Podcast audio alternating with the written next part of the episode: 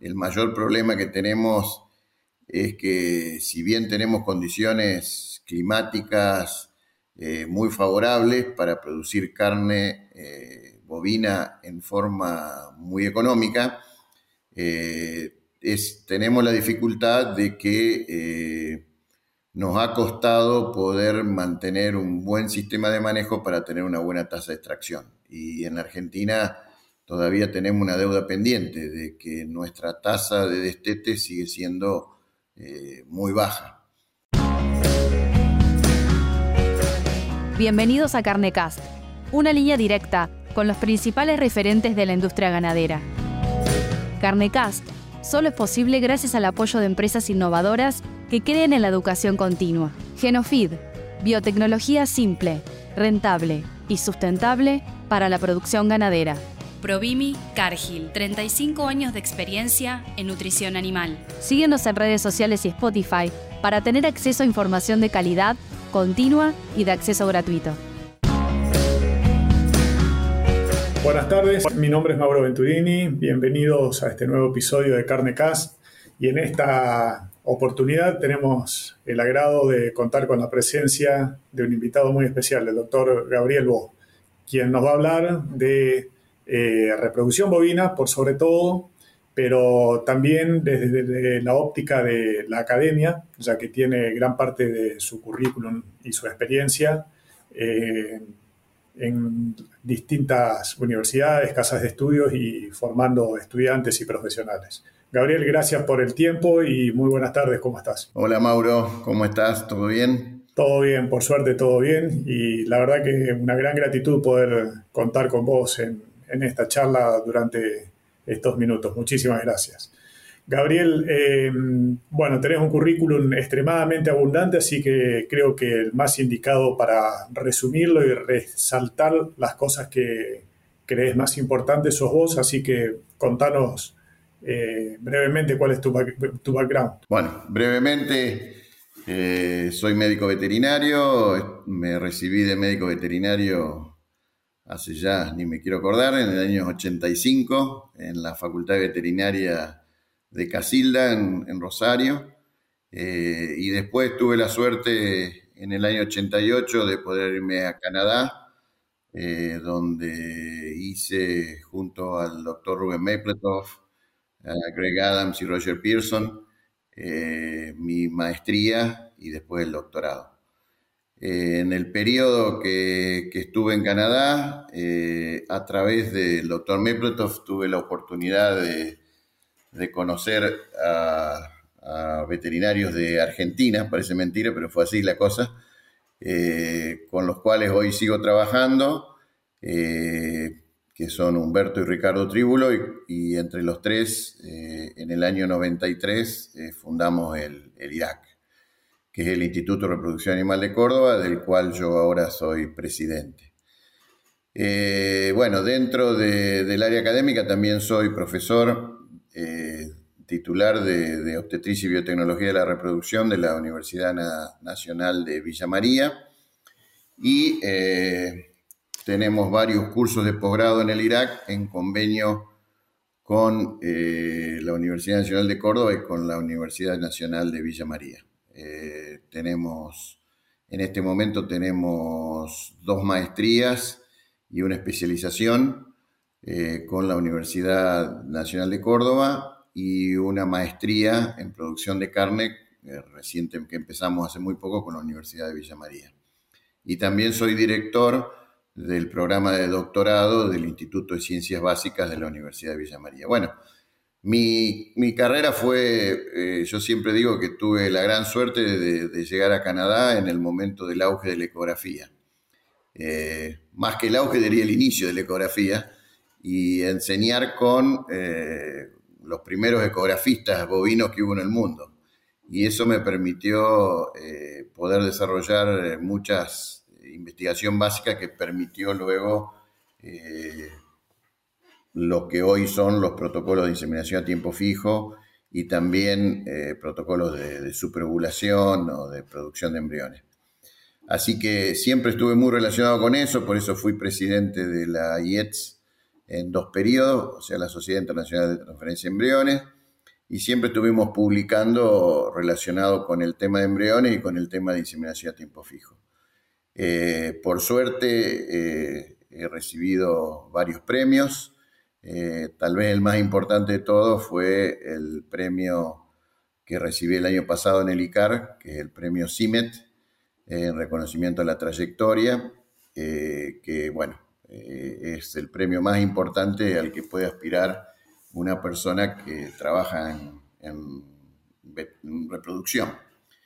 Y bueno, eh, y en eso todavía estamos, estamos trabajando, eh, tratando, tengo varios estudiantes de posgrado, eh, tuve el honor de tenerlo a Mauro Venturini entre uno de mis estudiantes de maestría, así que, bueno, siguiendo en este tema y siempre con mucho, mucho interés. También, eh, así como Mauro, eh, soy eh, un pequeño productor agropecuario. entonces, y eso fue lo que me llevó a mí el interés por la reproducción, ya, que mi padre tenía una cabañita de Berdinango. Y entonces de ahí aprendí el tema de la inseminación artificial y todas esas cosas. Aprendí a inseminar cuando tenía 15 años y bueno, de ahí ya, ya sabía que me iba a dedicar a la reproducción. Lo que nunca me imaginé era que iba a terminar en la academia. Yo creía que me iba, iba a trabajar más como veterinario de campo, eh, relacionado a, la, cabaña, a la, inseminación y a lo que era en ese momento, que era, la inseminación era muy reducida y solo se aplicaba en cabañas, en lugares muy puntuales. Eh, y bueno, las cosas de la vida hicieron de que después me terminara dedicando principalmente a la academia y al desarrollo de todas estas tecnologías. Bueno, extremadamente resumida la, trayectoria porque eh, somos conscientes y sabemos de que da para mucho más, pero por lo menos para tener una idea generalizada. Y a propósito del, del Zimmer Prize, había anotado una cita que creo que fue propia tuya en, en un medio de comunicación el año pasado, donde decían que es eh, la Copa Mundial de la Reproducción Asistida. Así que este, a Messi lo tenemos acá en Estados Unidos ahora jugando al fútbol, pero capaz que en reproducción el Messi todavía está en, Argentina. Gabriel, em, en esta primera parte em, yo te había propuesto hablar un poco de academia como para interiorizarnos y actualizarnos respecto de cuál es la situación en la que se encuentra nuestro país actualmente no es para comparar con otros países, sino para tener una idea del grado de avance que hubo en la formación de, profesionales, porque eso después se transmite y se traduce directamente a la aplicación de las tecnologías reproductivas a campo. Em, ¿Cuál es el, grado de avance que hubo, el grado de aceptación por parte de, la academia de, los nuevos avances biotecnológicos a nivel nacional? O tal vez no la aceptación, sino la, incorporación de tecnologías a nivel que vienen de nivel internacional hacia nuestro país. Eh, ¿Qué nos podés decir? ¿Cómo ves ese avance? Si bien yo creo que te conocí por allá por el año 2000, pasaron unos cuantos años y hubo, seguramente vos sabrás decirlo, momentos o biotecnologías que marcaron un antes y un después para la formación de, nuestros colegas y de los profesionales que trabajan en eso. Así que te quería hacer esa pregunta y escuchar tus comentarios al respecto. Bueno, yo creo que Argentina es un país muy particular porque a pesar de que eh, no es un país que ha dedicado eh, grandes porciones de su presupuesto a la formación profesional eh, y a los proyectos de investigación, tenemos muchos profesionales y muchos investigadores bastante resilientes. algunos eh, que se han quedado acá, otros que se han ido afuera, pero creo que en general, eh, por lo menos en el área nuestra, el, profesional argentino es bien visto y bien reconocido, y los que nos hemos ido afuera, cuando hemos estado afuera, tampoco hemos pasado vergüenza, sino que nos damos cuenta de que nuestra formación sigue siendo muy buena. Creo que en el área de reproducción específica eh, tal vez eh, el, impacto mayor que tuvo eh, en, el desarrollo en, Argentina y en, la región fue la incorporación de la ultrasonografía como una herramienta que no era, uno no puede pensar hoy que es una herramienta sofisticada, pero que nos permitió poder entender mucho lo que ocurría en el ciclo estral de la vaca eh, y poder adaptar esa tecnología a, nuestras necesidades. En Argentina, eh, a diferencia que, bueno, yo te diría en toda la región, desde, desde el Río Grande, o sea, desde la frontera con México hasta abajo, el mayor problema que tenemos es que si bien tenemos condiciones climáticas eh, muy favorables para producir carne eh, bovina en forma muy económica, eh, tenemos la dificultad de que nos ha costado poder mantener un buen sistema de manejo para tener una buena tasa de extracción. Y en Argentina todavía tenemos una deuda pendiente de que nuestra tasa de destete sigue siendo eh, muy baja eh, y que es difícil eh, mejorarla. Yo creo que la razón principal por la cual es difícil mejorarla es una cuestión política en general, ¿no? no todas las cosas son exentas a lo que sucede en un país que ha venido en decadencia en los últimos 70 años. Entonces, todas las cosas se afectan.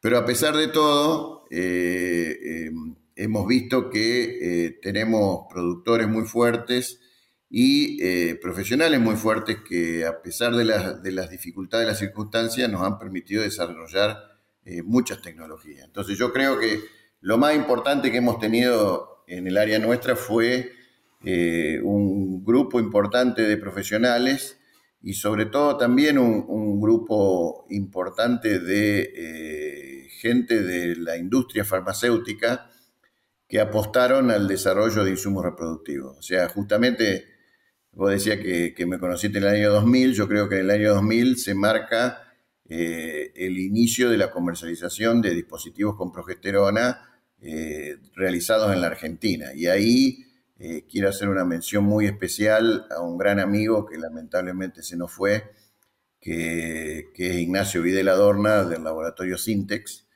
que fue un gran impulsor de todo y bueno, y el, dispositivo del DIP fue el primer dispositivo o uno de los primeros dispositivos que apareció en el mercado, eh, dispositivos nacionales, eh, a un precio eh, mucho más razonable que, eran, que lo que eran los insumos importados, sobre todo en ese momento. Entonces yo creo que hubo una, una buena asociación entre la industria y la gente de la academia y también entre los productores que empezaron a ver que aplicando esta tecnología se podía crecer. Entonces, por eso eh, pasamos de eh, tener, eh, ser uno de los países, como todos los países que aplicaban herramientas como la inseminación artificial en una forma muy reducida, al crecimiento que tuvimos después. lógicamente con altibajos, porque en la producción ganadera tenemos problemas climáticos, pero yo diría que en la Argentina los más complicados no son los climáticos, sino que son los políticos, donde a veces es muy difícil eh, predecir qué es lo que va a hacer. Y en un sistema de producción como es el bovino, eh, yo tengo una, una figura eh, que se ha dicho muchas veces, pero que siempre hay que tratar de pensar, es que lo que hoy nosotros hacemos va a impactar en los productos que vamos a tener eh, o que vamos a poder vender en 36 meses por lo menos, eh, y eh, va a impactar sobre el rodeo en los próximos 10 años, porque los animales que hoy, las vacas que hoy inseminemos, las crías de esa vaca que hoy inseminemos, van a ser después vacas que van a producir, entonces tenemos que tener eso en cuenta. Y que la reproducción es un, un insumo que cuesta el 3% aproximadamente de los costos totales que tiene una explotación ganadera e impacta en el 100% del retorno económico de la explotación ganadera. Entonces, eh, creo que eso eh, los productores lo vieron y como tenemos veterinarios muy entusiastas y los veterinarios tenían también necesidad de, eh, crear fuentes de trabajo, la academia se asoció al impulso de los veterinarios y los productores junto con los laboratorios y, llegamos a, hacer hoy eh, una nueva técnica que es una realidad y que no la discute nadie. Lógicamente, con el avance en todo el mundo. O sea que hoy creo que en la Argentina tenemos tecnologías que están al, primer nivel mundial eh, gracias a esa colaboración. ¿no? Eh, el Estado también participa, pero si lo comparamos con otros países como Brasil, por ejemplo, que yo tengo el gusto de trabajar hace muchos años en colaboración con los brasileros, eh, es ínfima el apoyo que tenemos nosotros del Estado y que lo hemos tenido desde que yo trabajo, así que no es, no es, de, ahora, sino de siempre, eh, en el desarrollo de estos programas. Después, bueno, en el tema de las tecnologías, yo creo que la otra cosa que ha sido importante eh, ha sido las mejoras en, otras tecnologías. Eh, y bueno, y creo que esas tecnologías, si bien todavía no se han plasmado en realidades en, nuestra parte, en la parte de bovinos, sí se han plasmado en, realidades en, otras especies, como en el caso del equino. Hablo específicamente del tema de la clonación, ¿no? Que fue una técnica que tuvo mucho auge, mucho impulso por allí también, por el año 98, 99 con la Dolly, eh, que después se fue desinflando. Y bueno, porque después en el bovino nos dimos cuenta que clonar un toro en realidad es como atrasar genéticamente en lugar de avanzar. Eh, y entonces medio que no tiene tanta aplicación como lo puede tener a lo mejor en otras especies como es hoy el, tema de los caballos de polo y demás. O sea que son tecnologías que se han desarrollado. Eh, también creo que eh, hemos tenido eh, buena, buena difusión a través de, reuniones periódicas que se hacen y que han tenido buena acogida y donde hemos podido traer en distintas reuniones, las que hacemos nosotros, nosotros hacemos un simposio eh, que creo que es bastante importante, eh, cada dos años aproximadamente, pero también hay otras reuniones que se hacen en Argentina y creo que eso ha permitido difundir la técnica.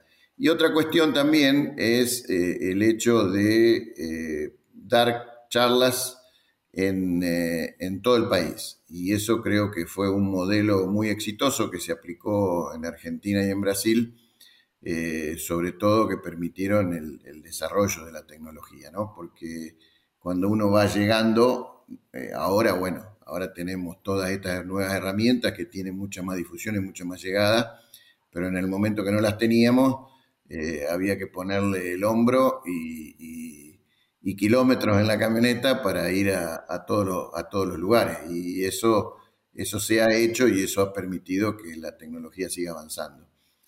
Em, otras tecnologías que han impactado, eh, que no, no, directamente en nuestra región, pero yo creo que la tecnología del, sexado de semen ha sido una tecnología que ha tenido alto impacto en todo el mundo en el tema de la reproducción. Lamentablemente en Argentina, eh, la empresa que produce semen sexado eh, se fue al inicio del gobierno anterior eh, pero bueno, espero que podamos volver a tener esa tecnología disponible en Argentina porque creo que, el semen sexado junto con la inseminación a tiempo fijo puede ser una herramienta muy interesante, eh, sobre todo en, los rodeos de cría. Eh, en el tambo ya nadie lo discute y hoy, bueno, sabemos que en todos lados se están inseminando ya no solamente las vaquillonas, sino vacas en el tema de eh, con, semen sexado, inclusive ya las vacas menos,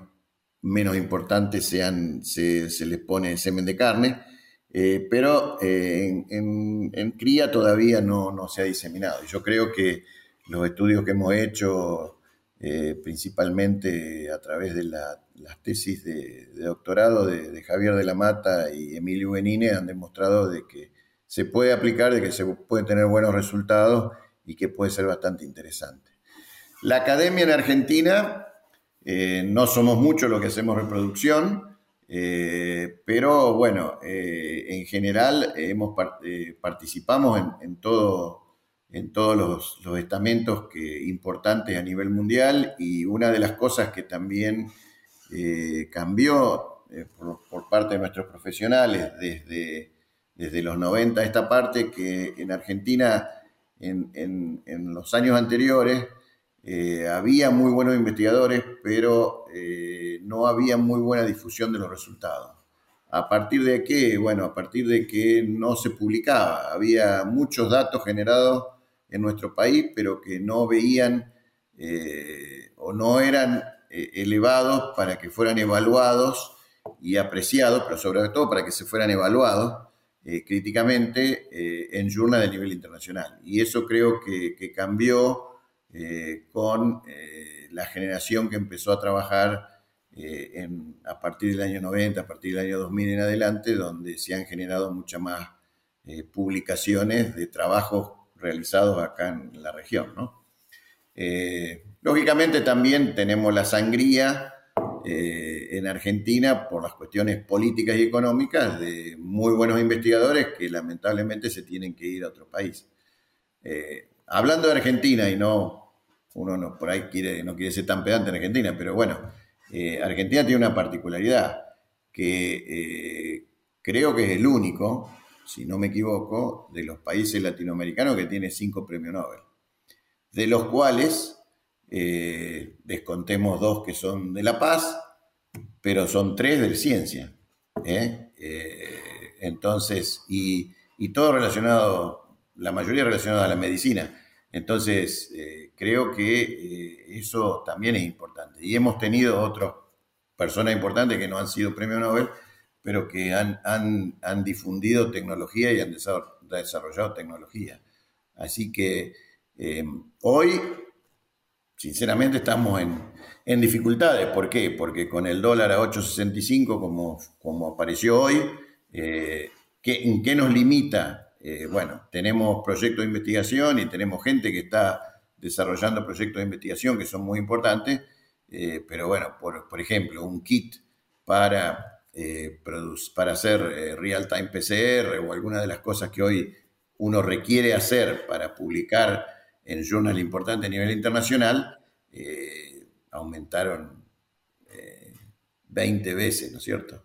Entonces, esas cosas se dificultan un poco más pero siempre hay inventiva y uno trata de hacer asociaciones con colegas de otros países que siempre están con ganas de colaborar y de trabajar y entonces uno puede salir adelante y buscando la manera de hacerlo. Yo creo que eh, esa es una de las características que tenemos los que trabajamos acá en Argentina, de que, de que sabemos que nosotros solos no vamos a poder hacer nada y entonces tenemos que buscar la colaboración sobre todo de los amigos y la gente que está afuera, como para poder llevar adelante los proyectos. ¿no? Sí. La tecnología Genofeed logra mejorar la digestibilidad de todo tipo de alimentos que consume el rumiante. Esto permite un incremento de los kilos de carne por hectárea producidos de una forma sustentable, obteniendo una mejora en el rendimiento del negocio y la salud de los animales. En Genofeed buscamos cambiar el paradigma en la nutrición de rumiantes.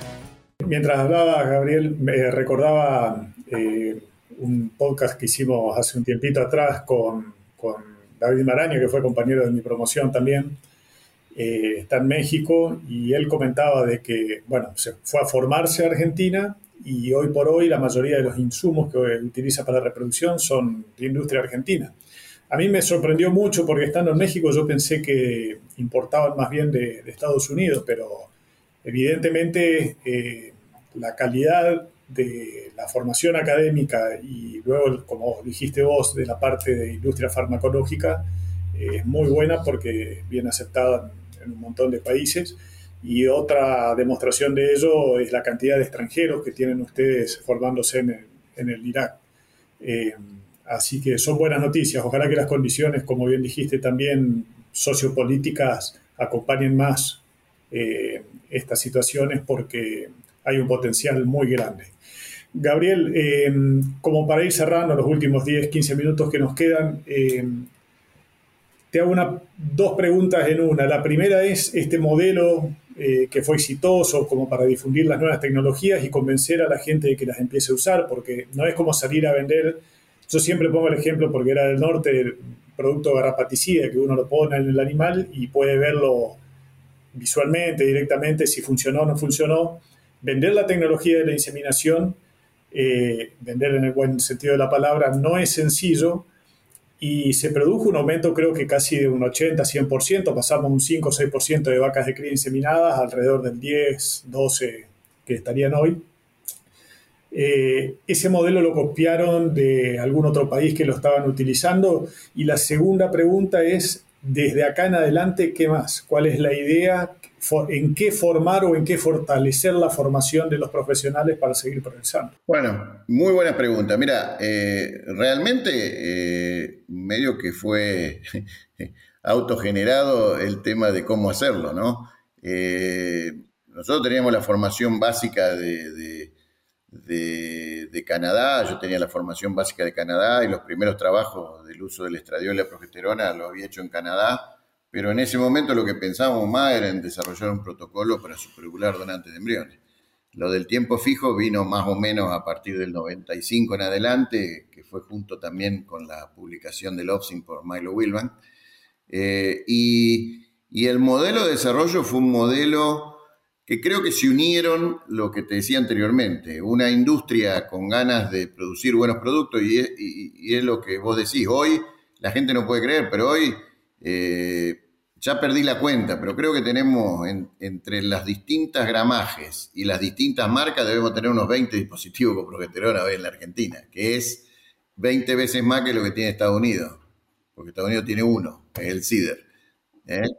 Entonces, eh, creo que es el país del mundo que más dispositivos tiene. Creo que tenemos más que Brasil inclusive, y muchos de los que se venden en Brasil son producidos en Argentina, eh, además de los que se venden en toda Latinoamérica. Entonces, eh, eso creo que ha sido, ha sido importante. Y creo que el veterinario fue el que percibió enseguida, y creo que el modelo exitoso fueron, fueron dos cosas. Una, el modelo de, de dar charlas en todo el país y en todas las sociedades rurales y en todos los eventos, dar muchas charlas de divulgación y después eh, el modelo de, formar veterinarios en cursos como, bueno, como la especialización en reproducción bovina que nosotros hacemos en el Irak, que ya cuenta con mucho más de 2.000 profesionales que se han formado desde que empezamos en el 2002 hasta ahora.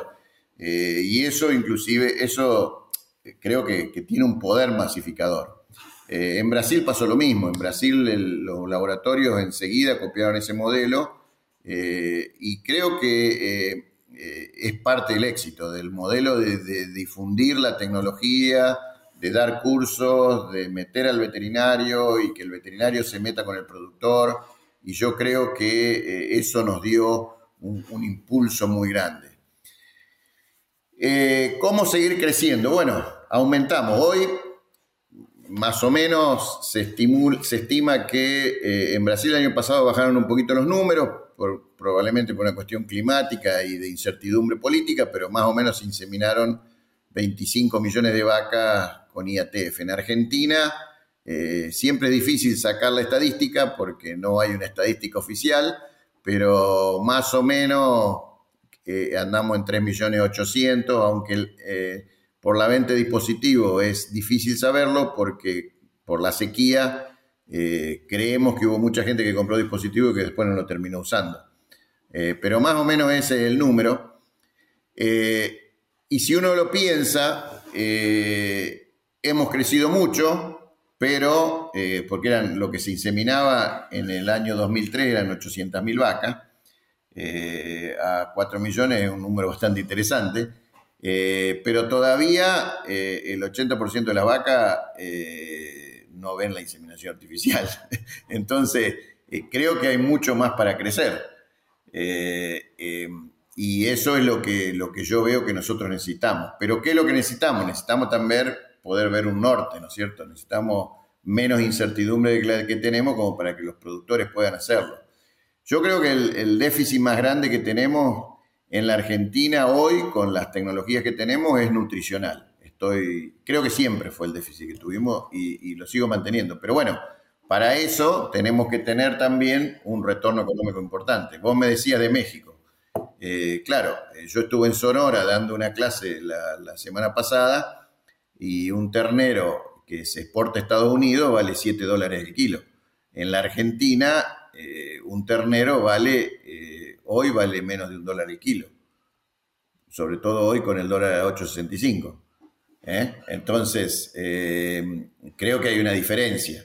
Entonces, cuando vos le decías al productor, bueno, habría que hacer silo, habría que suplementar la vaca en el invierno, porque sabemos que si la vaca para en buena condición corporal, vamos a tener buenos índices reproductivos. Bueno, hay que buscarle la vuelta y la vuelta a la economía, y que creo que los números igual dan. Yo estoy convencido que igual dan. Entonces, creo que tenemos. Por eso, un poco fue nuestra apuesta en el Irak, es decir, bueno, ahora qué viene. Bueno, eh, en el área así de producción, creo que lo que viene es que los veterinarios aprendamos más de producción animal eh, y sobre todo del tema de nutrición y manejo, que siempre ha sido un punto medio, medio débil que hemos tenido nosotros los veterinarios. Eh, otras profesiones lo tienen como un punto más fuerte. Entonces creo que eso es una necesidad. Y lo que, la otra cosa que se viene, habría que ver eh, son avances que se pueden ocurrir con las nuevas tecnologías, como, como el CRISPR. Eh, yo creo que el CRISPR es una tecnología que nos va a permitir avanzar en muchas cosas, más allá de los espejitos de colores, porque muchas veces toda esta tecnología parecen como espejitos de colores y a veces lo son, por, porque bueno, porque ahí, la, ahí cuando se mezcla la, prensa, que a veces no entiende mucho con, la academia, eh, lógicamente eh, a veces la, gente no lo alcanza a entender. Y entonces eh, por ahí no se comprende bien, pero proyectos como el que hay en Uruguay para eliminar la cocleomio miriborax, que es la famosa mosca de la bichera, si llega a ser exitoso, son proyectos muy importantes y que nos van a permitir realmente aumentar. Eh, la otra cuestión, creo que estamos avanzando a paso firme finalmente con la genómica en ganado de carne eh, y esto también nos va a permitir elegir animales importantes y dejar de lado eh, lo más cultural de la Argentina, que es comprar los toros por el resultado de la exposición de Palermo. Yo creo que la exposición de Palermo debería ya en este momento, pero todavía no, eh, quedar para un acontecimiento social donde uno se junta con sus amigos, va a comer un asado y de paso ve algún bichito. Pero si vos ves, eh, y hay datos fehacientes que demuestran que muchos de los toros campeones de Palermo son negativos para muchos de los parámetros que nosotros queremos seleccionar. Entonces creo que hay que ponerle números a eso. Eh, y es increíble, pero, pero pasa, porque lo estamos viendo ahora eh, con los veterinarios que están haciendo la especialización en la maestría, que todavía hay muchos profesionales que no saben leer, eh, no saben lo que es un EPD. Saben lo que es un EPD, pero no saben cómo seleccionar toros por EPD eh, y cómo se debe hacer. Bueno, entonces creo que eso también es una necesidad y eso nos va a permitir crecer. O sea que toda esta cuestión de las tecnologías va a seguir creciendo, con dos riesgos importantes. o un riesgo que son dos en realidad, eh, eh, están asociados. Uno es que cada vez más vamos a tener eh, que amigarnos más con, el público en general, ser mucho más explícito en lo que hacemos y ser mucho más cuidadoso en el bienestar animal. porque hoy el público en general es un público que es cada vez más citadino, menos del campo y entiende poco lo que nosotros hacemos. Y la otro tema es también relacionado con eso, son que, es que cada vez vamos a tener más restricciones en el uso de determinadas herramientas eh, y de determinados fármacos. Eh, generalmente estas cuestiones no están basadas en una cuestión científica, sino más bien en una cuestión política, pero bueno, me refiero eh, al, al, riesgo que tenemos nosotros del uso de estradiol que ha sido la gran herramienta que nos ha permitido masificar la IATF. Eh, el estradiol, eh, por una cuestión política, no técnica ni científica, eh, tiene una mala palabra en Europa y entonces, bueno, hay que adecuarse. Y eso hizo que Uruguay tuviera que prohibir el uso del estradiol y creo que es un, es, es un camino sin retorno. Y nos va a llegar a nosotros también porque exportarle a China es todo muy bueno, el 70% de las exportaciones de Argentina van a China, el gran porcentaje de las exportaciones de Brasil también van a China y de, eh, y de Uruguay hay un buen porcentaje que también va a China. Paraguay lamentablemente no puede exportar a China porque le exporta a Taiwán, entonces China no le compra a Paraguay por eso. Pero bueno, eso se va a poder acomodar. Pero, el, eh, pero claro, el precio que cuesta eh, o que paga China por, por kilo de carne es muy inferior al que uno puede acceder eh, a otros mercados donde se paga calidad. China paga cantidad, no paga calidad. Entonces, si nosotros queremos acceder a los mercados de calidad, nos vamos a tener que adaptar a las restricciones eh, y barreras arancelarias que te ponen en sentido, que no son sanitarias, sino, bueno, otro tema que creo que va a modificar eso, vamos a ver cómo le va a los brasileros con la experiencia de la fiebre aftosa. Este año Brasil deja de vacunar de aftosa. Eh, vos que sos más joven que yo, pero que tampoco sos muy joven, te acordás del desastre que tuvimos en Argentina cuando ocurrió eso eh, en, el, en, el, año 2000, ¿no? Creo que fue el año 2000. Sí, capaz que en el 2001, no recuerdo bien, pero mira, justamente la semana pasada hablaba con, con mi profesor de inmunología, el doctor Trabatoni, y le hice la pregunta esta sobre qué opina de dejar de vacunar. Y dijo, desde el punto de vista inmunológico estaría bárbaro, estamos en condiciones. ¿Tenemos la seguridad fronteriza como para dejar de hacerlo? Y bueno, queda la pregunta abierta, ¿no? Provimi, Nutrición Animal, pone a tu alcance tecnología e innovación, soluciones nutricionales completas y consultoría profesional para maximizar el retorno de tu inversión. Provimi es Cargill Animal Nutrition and Health. Por eso, vamos a ver que, cómo les va a los brasileros eh, sobre todo porque Brasil es el país Latinoamérica que más fronteras tiene, ¿no? Y tiene fronteras eh, contra países que han tenido brotes de fiebre no hace mucho, eh, como Colombia, ¿no? que ha tenido aftosa. Venezuela nadie sabe ni sabrá, pero bueno, pero los otros países, bueno, y, escuché el comentario también que si Brasil deja y le va más o menos bien, el segundo país que va a dejar de vacunar aftosa es Paraguay. Y bueno, y el problema, no vamos a acusar ahora a los hermanos paraguayos, pero el problema de la aftosa vino del norte cuando tuvimos el problema en la Argentina, ¿no? Sí, igualmente, si mal no recuerdo, Gabriel, en ese momento eh, Paraguay no estaba libre con vacunación, ellos tenían su plan y el problema fue porque se importaron animales se importaron, dicho elegantemente, cruzaron la frontera animales sin el control debido y bueno, una vez que el virus se desparramó, se desparramó. Eh, así que, pero sí es un gran desafío porque eso va a permitir, no es por lo que uno se ahorra de, de, vacunas solamente, sino también por los mercados que se pueden llegar a abrir. nosotros ahora estamos con un proyecto eh, interesante con, con, con la... Eh, que es un proyecto financiado a través del CFI con el, gobierno de, Tierra del Fuego, que se va en asociación con los productores de Tierra del Fuego, van a habilitar un centro de producción de semen y embriones en Tierra del Fuego. Eh, todo bárbaro, todo muy bien, pero la población de bovino que tiene la Patagonia, que es la zona libre de aftosa, es ínfima comparado a lo que tenemos en el resto del país.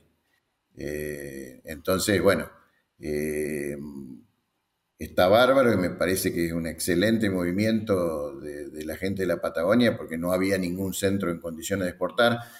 Eh, y bueno, y esto va, si lo terminan habilitando y si termina saliendo exitoso este programa, van a tener una posibilidad de exportarle a, cualquier lugar. Ya se ha exportado eh, toros, no sé si sabes que se han exportado animales en pie de Argentina a Chile, de Patagonia Sí, creo que fue el año pasado. El año pasado. Y bueno, eh, yo creo que eh, si, la, pregunta que todos se hacen, ¿no? Eh, Argentina ha tenido un gran desarrollo también en el tema embrionario, siempre hemos sido líderes en la región en el tema de embriones.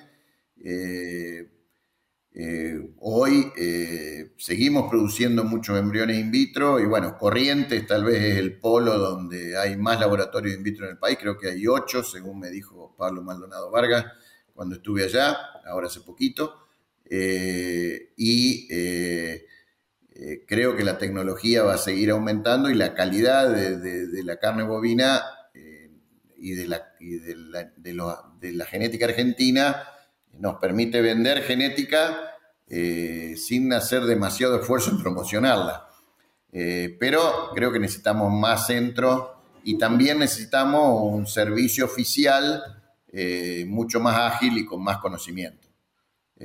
lamentablemente, cuando vos te querés poner a exportar en la Argentina, eh, es increíble que una exportación te lleve dos años, eh, porque bueno, en dos años vos perdiste un millón de mercados, entonces creo que también tenemos que mejorar eso. Y creo que eso, eh, yo no creo que la, transferencia de embriones reemplace la inseminación artificial por varias razones, y aparte por una cuestión de eficiencia. para tenerlo, vos todos dicen, bueno, pero con embriones se puede preñar igual que con inseminación. Sí, pero con embriones vos transferís la receptora que tiene un cuerpo lúteo y ahí tenés un, 80% de tasa de aprovechamiento. Con la inseminación vos inseminás el 100% de la vaca. Entonces, cuando va a real tasa de preñé, es menos.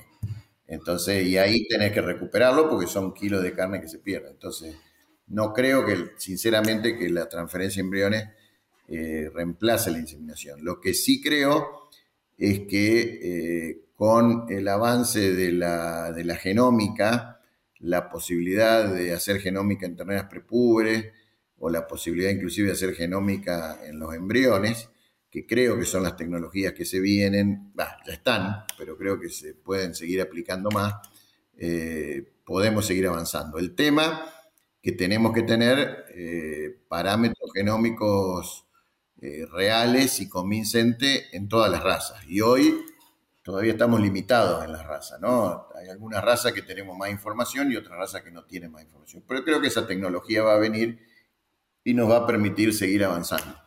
Eh, y adaptarnos. Si el estradiol no se puede usar más, habrá que usar la GNRH. Y a lo mejor, porque lo sé en concreto, hay otras herramientas que no necesariamente de la GNRH que van a aparecer en un futuro cercano. Entonces, eh, siempre, siempre de un problema eh, hay una oportunidad. Seguro, y hay que estar preparados para eso. Tenemos que salir de la caja y mirar mucho más allá y ver la potencialidad que tenemos. Gabriel, eh, mencionaste el tema de inseminación, el tema de embriones, y me gustaría ahondar un poco en el sentido técnico de, de estas dos tecnologías, valga la redundancia.